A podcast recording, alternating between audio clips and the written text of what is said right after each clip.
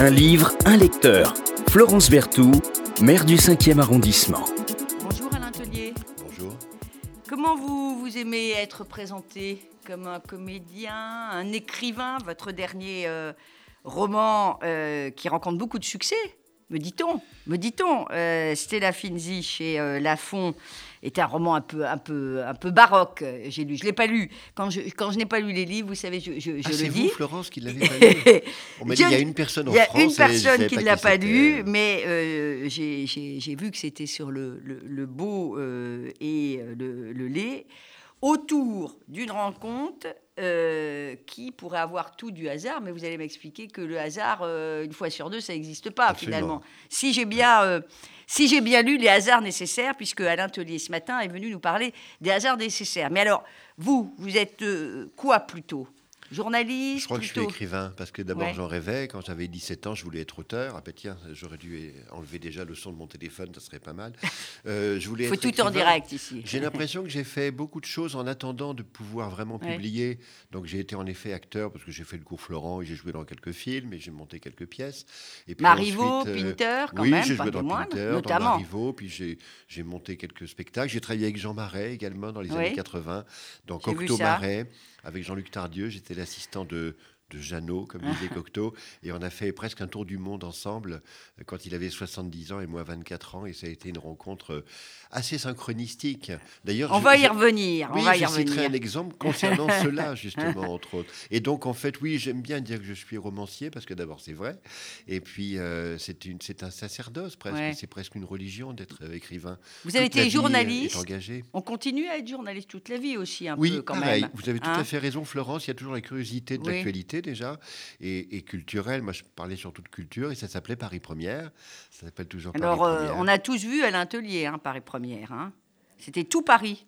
C'était tout Paris. Et vous avez fait un septennat. Et vous avez fait un septennat. Bravo. Vous J'ai fait un avez- septennat. Vous avez j'ai fait un septennat. Vous avez été 1500 chroniqueur à TF1 aussi. Oui, avec Tina Kieffer, qui était Ouais. une charmante personne, qui l'est toujours.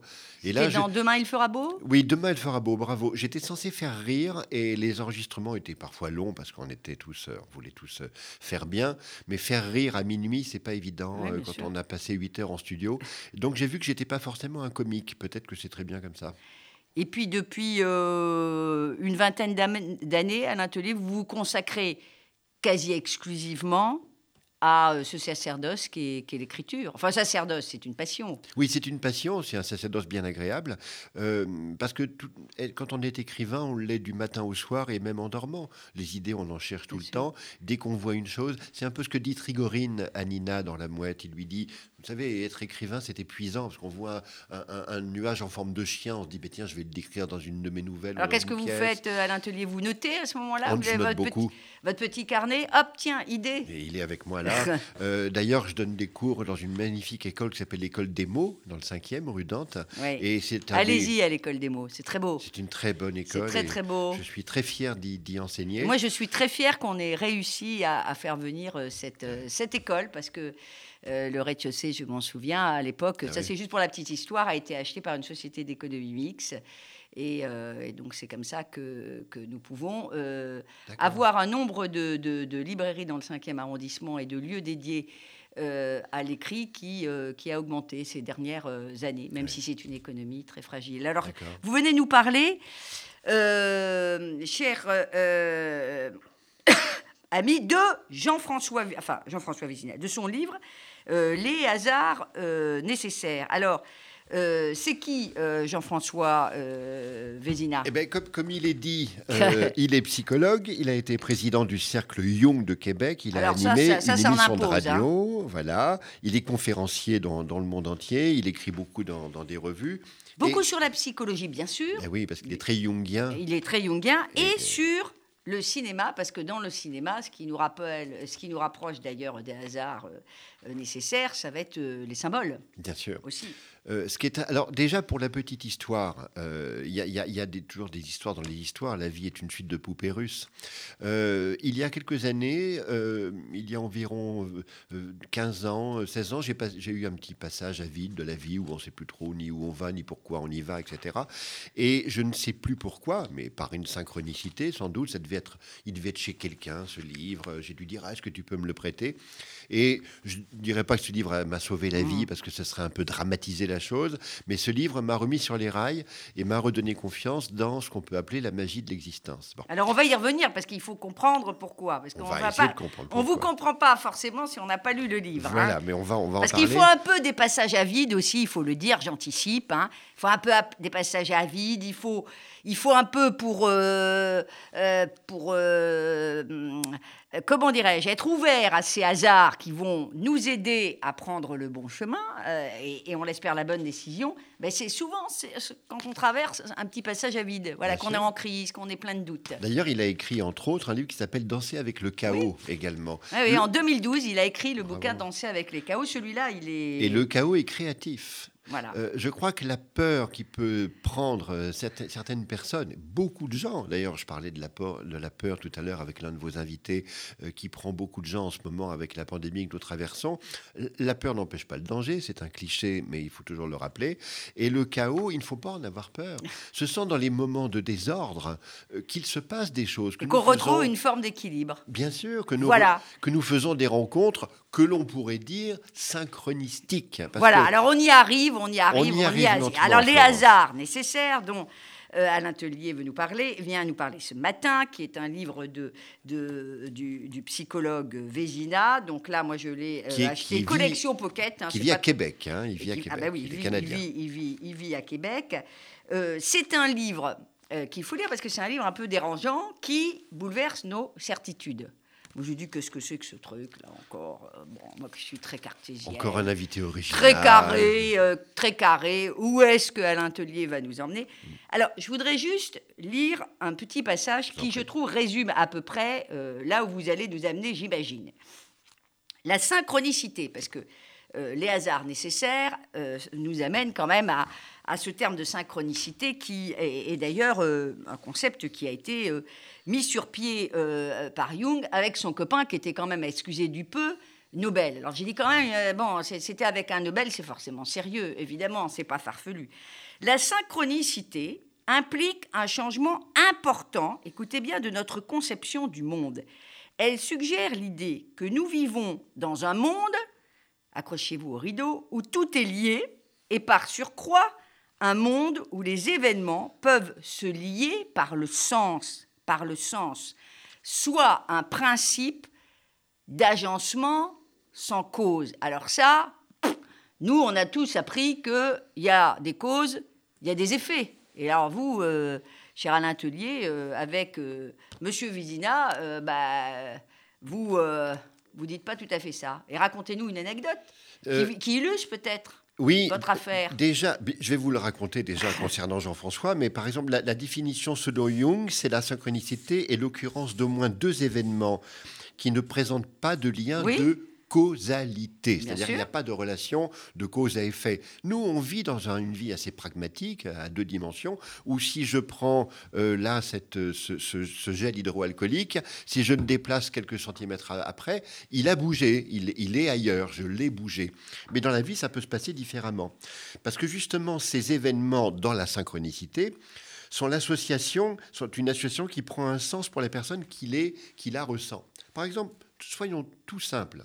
J'ai- Je lis ce livre de Vézina il y a quelques années, en période chaotique personnelle, et ce livre m'a vraiment fait du bien, parce que je me suis dit, n'oublie pas que l'existence n'est pas que ce que tu vois, euh, le- le- le- la vie, euh, les gens ont cru longtemps que la Terre était plate. Voilà. Donc ça m'a redonné confiance en la magie de la vie. Et ce qui s'est passé, c'est qu'après plusieurs années après, il n'y a pas si longtemps, nous nous retrouvons, mais je ne sais plus comment, enfin je le rencontre grâce à, à Facebook, on ne s'est jamais rencontré dans la vie avec Jean-François. Et par exemple, dernièrement, Alors attendez, euh, vous le rencontrez grâce à ben, Facebook. nous, nous nous échangeons tous les deux. Oui. Et déjà, euh, en dehors de mes romans, j'ai souvent écrit sur Facebook des petits textes qui étaient souvent en rapport avec ce genre de thème Bon. avec la magie de l'existence, etc. Il s'est mis à lire mes petits textes Facebook et à m'écrire en me disant mais j'aime beaucoup ce que tu écris parce que les, les Canadiens tutoient très facilement. Et en plus, là, il a lu Stella Finzi euh, lorsqu'il est sorti. Il l'a lu sur sa tablette. Et euh, il a fait lui-même, il m'a demandé de faire une mini-conférence avec ses propres élèves Ouais. euh, canadiens pour parler de Stella Finzi. Donc déjà, j'ai trouvé que c'était une synchronicité incroyable, que cet homme que j'admirais, qui m'avait un peu sauvé à un moment, lui-même me renvoie euh, bon, je dirais pas de l'admiration, ça serait un peu prétentieux, mais en tout cas me disent tu es vraiment sur la route parce que tes propres romans euh, décrivent des choses. Voilà. C'est un homme, vous savez ce qu'on appelle le langage des oiseaux, c'est les hommes qui voient dans les mots les- la magie des mots. Dans les mots, il y a souvent des sens cachés. Je vous donne un, un des dix exemples qu'il m'a donné sur, par exemple, Stella Finzi, que moi j'ai même tout à fait écrit. Alors que vous avez écrit. Sans le faire exprès, des choses que j'ai fait sans le faire exprès. Par exemple, les parents de Stella dans mon roman meurent dans l'effondrement du pont Morandi à Gênes. Ils passaient sur ce pont, j'ai rajouté trois victimes, ou le pauvre victime d'il y a un an et demi. Et par exemple, lorsque nous faisions cette mini-conférence sur Zoom, il dit Mais mon cher Alain, alors je ne vais pas faire tout l'accent, il adore quand je l'imite, euh, est-ce que tu te rends compte de pourquoi tu as mis le pont Morandi? Je dis bah, Parce que c'était un événement pratique, dramatique ouais. pour un, un romancier. Il me dit Non, c'est parce que ton roman parle beaucoup de la mort et c'est ce que la mort en dit. il voit tout. Oui, oui, oui. Il sait Alors, soulever le, le tapis de la Bien magie. sûr. quoi. Alors, je- pour que euh, vous, euh, vous ayez aussi euh, envie de lire Les hasards nécessaires, qui est, je crois, le premier livre qu'a écrit Absolument. Qui a été un grand succès, Jean-François oui. Jean-François Vézina. Donc, il s'appuie sur cette théorie de la synchronicité, de. Jung. Jung ne dit pas que, qu'il n'y a pas de, de hasard ou, que tous les hasards sont porteurs de sens, quand même. Attention, il dit pas. Mais il dit qu'il y en a beaucoup. Euh, il dit pas ça d'ailleurs parce que euh, pour qu'il y ait du sens, il faut aussi qu'il y ait du non-sens par ailleurs. Bon, donc il peut pas dire ça. C'est une question là pour le coup assez, assez logique. Mais il dit que les dés euh, du, euh, du hasard euh, sont parfois euh, pipés et que le plus grand pipeur de, de, de- de- dés, c'est le sens et vous venez de l'illustrer euh, à l'instant. Donc pour tous ceux qui disent il y a toujours des causes, il y a toujours des effets, il y a le déterminisme, lui dit attention, bien sûr, mais il n'y a pas euh, que... Pas euh, toujours. Il, y a, y cette phrase de Einstein, Florence, qui dit euh, Le hasard, c'est le masque que porte Dieu lorsqu'il veut rester anonyme. C'est une phrase assez connue maintenant. Mais c'est un peu la même chose. Alors, les, en plus, les synchronicités, il le dit, Jean-François et tous les gens qui aiment ce terme le disent, et Jung le disait. Plus vous les... Moi, j'ai des- carnets de synchronicité dans mon sac. Là, j'ai un carnet de tous les hasards qui m'arrivent dans l'existence et des, et des choses magiques qui font sens. Plus vous les voyez, plus elles arrivent. Alors Ouais. là, on va se dire, l'atelier est un peu illuminé. ouais. Mais je vous assure que c'est vrai. C'est comme si vous encouragiez l'existence à vous donner le chemin. Alors, c'est ce que disent beaucoup les médiums, d'ailleurs. Les médiums disent beaucoup, euh, disent beaucoup ça, m'a-t-on dit. Euh, c'est ce... Quelques questions liées à ça. Ces coïncidences peuvent-elles être orchestrées dans un but qui échappe à l'inconscient C'est une sacrée question. Et, question que se posent beaucoup d'astrophysiciens. J'ai une grande admiration, par exemple, pour euh, Hubert, Hubert Reeves. D'ailleurs, il, en parle hein, dans, son bouquin. Parce Comment que pas en parler? euh, D'ailleurs, euh, Hubert Reeves, il a écrit La synchronicité, l'art et la science. Donc c'est dire sûr, quand même. Bon, c'est dire à quel point cette, cette notion quand même est, est- Oui, oui. Ah, c'est- tout sauf farfelu. C'est tout sauf, euh, Oui, c'est- oui. tout sauf euh, farfelu. Euh, D'ailleurs, il parle aussi des fractales. Enfin, il fait sûr. le lien entre les fractales et, Kund- et Kundera. Donc, est-ce que qu'est-ce que vous en pensez vous? Je pense que vous parlez d'inconscient. euh, Je pense que le- il y a un inconscient du monde. Euh, il faut laisser parler en nous cet instinct profond que nous avons, qui est un- notre inconscient. Je crois que nous sommes capables de beaucoup plus de choses que nous le croyons. Et lorsqu'il nous arrive une synchronicité, elle est, elle est aussi provoquée par nous. Je crois que nous sommes les- nos, nos- nos propres magiciens, mais il faut le voir. Euh, effectivement, tout ne fait pas sens. Il y a aussi des choses qui nous arrivent et qui sont un petit peu, en effet, ce qu'on appelle purement du hasard. Mais je crois que notre, euh, notre inconscient est en action. Mais ça amène aussi à toute cette période, oh bon, on vit quelque chose d'un peu New Age depuis une dizaine d'années, ce qu'on appelle la pensée positive.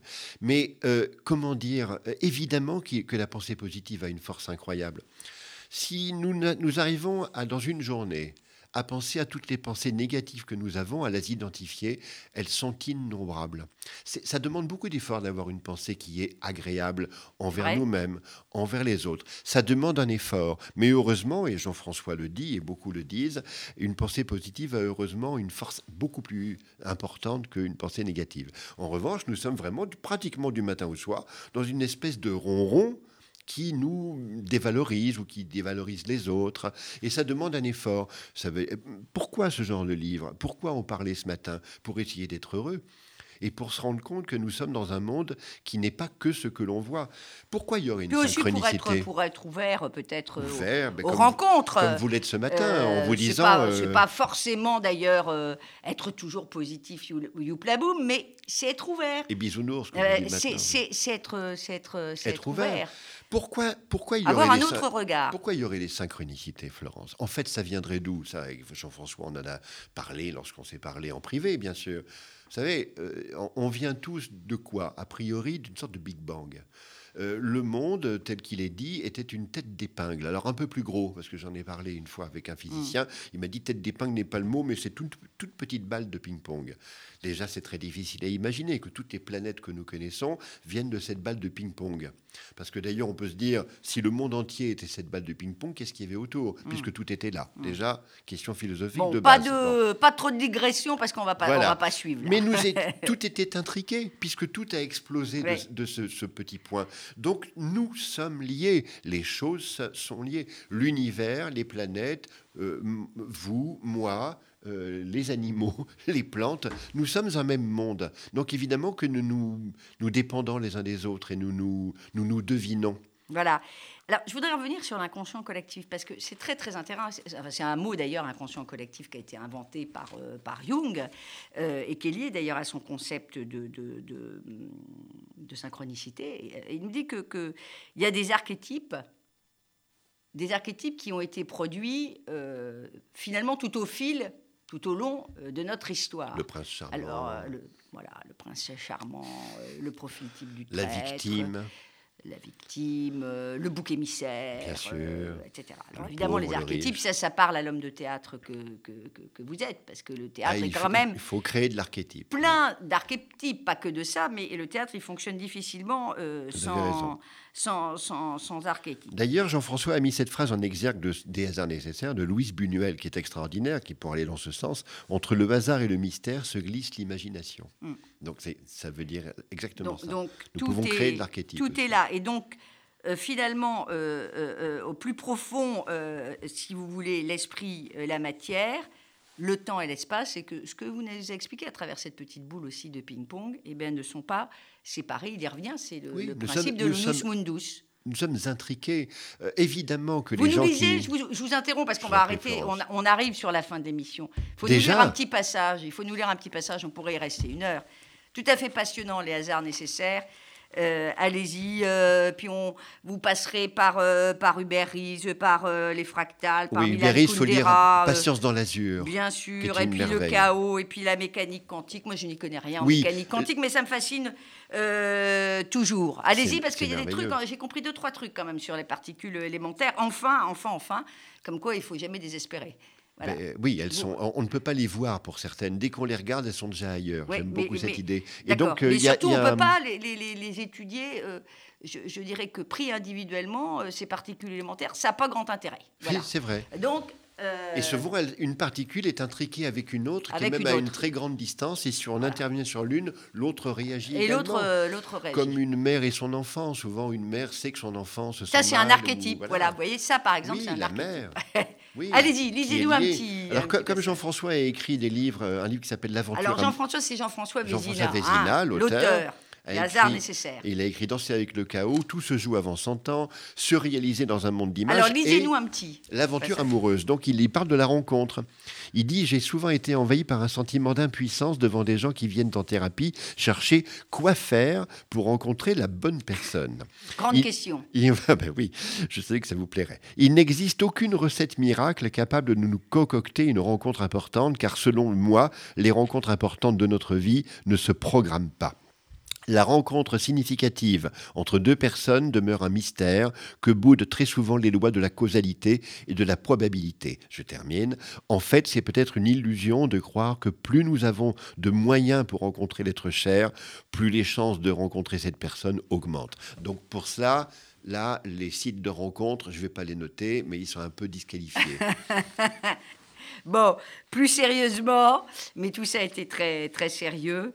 Euh, les, hasards euh, sont utiles, vous l'avez bien tous compris, pour que finalement l'homme ou la femme se construisent comme des êtres de liberté. Et puis ils sont plus qu'utiles, ils sont nécessaire, surtout dans un monde qui est dominé par euh, la techno, le pragmatisme, euh, voilà. structure, l'hyperrationalité, et où il faut bien le dire que tout le monde symbolique et euh, le sens euh, s'atrophie considérablement sans que nous nous en rendions compte. Merci, merci beaucoup Alain Tellier.